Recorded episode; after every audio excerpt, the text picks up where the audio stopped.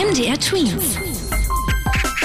Dein 90 Sekunden Corona-Update. Jeder kennt jemanden, der schon mal einen Corona-Test gemacht hat. Zumindest lässt das jetzt eine Umfrage vermuten, in der kam raus, dass knapp die Hälfte der deutschen Bevölkerung seit Beginn der Pandemie an einen Test gemacht hat. Nur ein Bruchteil der Tests waren aber letztendlich Corona-positiv. In unserer Bundeshauptstadt Berlin wird ab April auch in Arztpraxen gegen das Coronavirus geimpft. Bisher laufen die Impfungen oftmals nur in großen Corona-Impfzentren ab.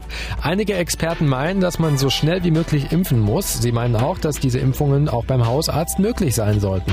Ob und wann andere Bundesländer mit dem Impfen in Arztpraxen nachziehen, das ist noch nicht klar. Zum Thema Impfen hieß es ja bisher auch, die alten und kranken Menschen zuerst. Das könnte sich ändern, zumindest wenn es nach Bayerns Regierungschef Markus Söder geht. Der sagt nämlich, dass man bald auch jüngeren Menschen Zugang zur Impfung geben sollte. Das betrifft aber erstmal nur die Menschen, die älter als 18 sind, denn für Kinder ist tatsächlich bisher gar kein Corona-Impfstoff zugelassen. MDR Twins.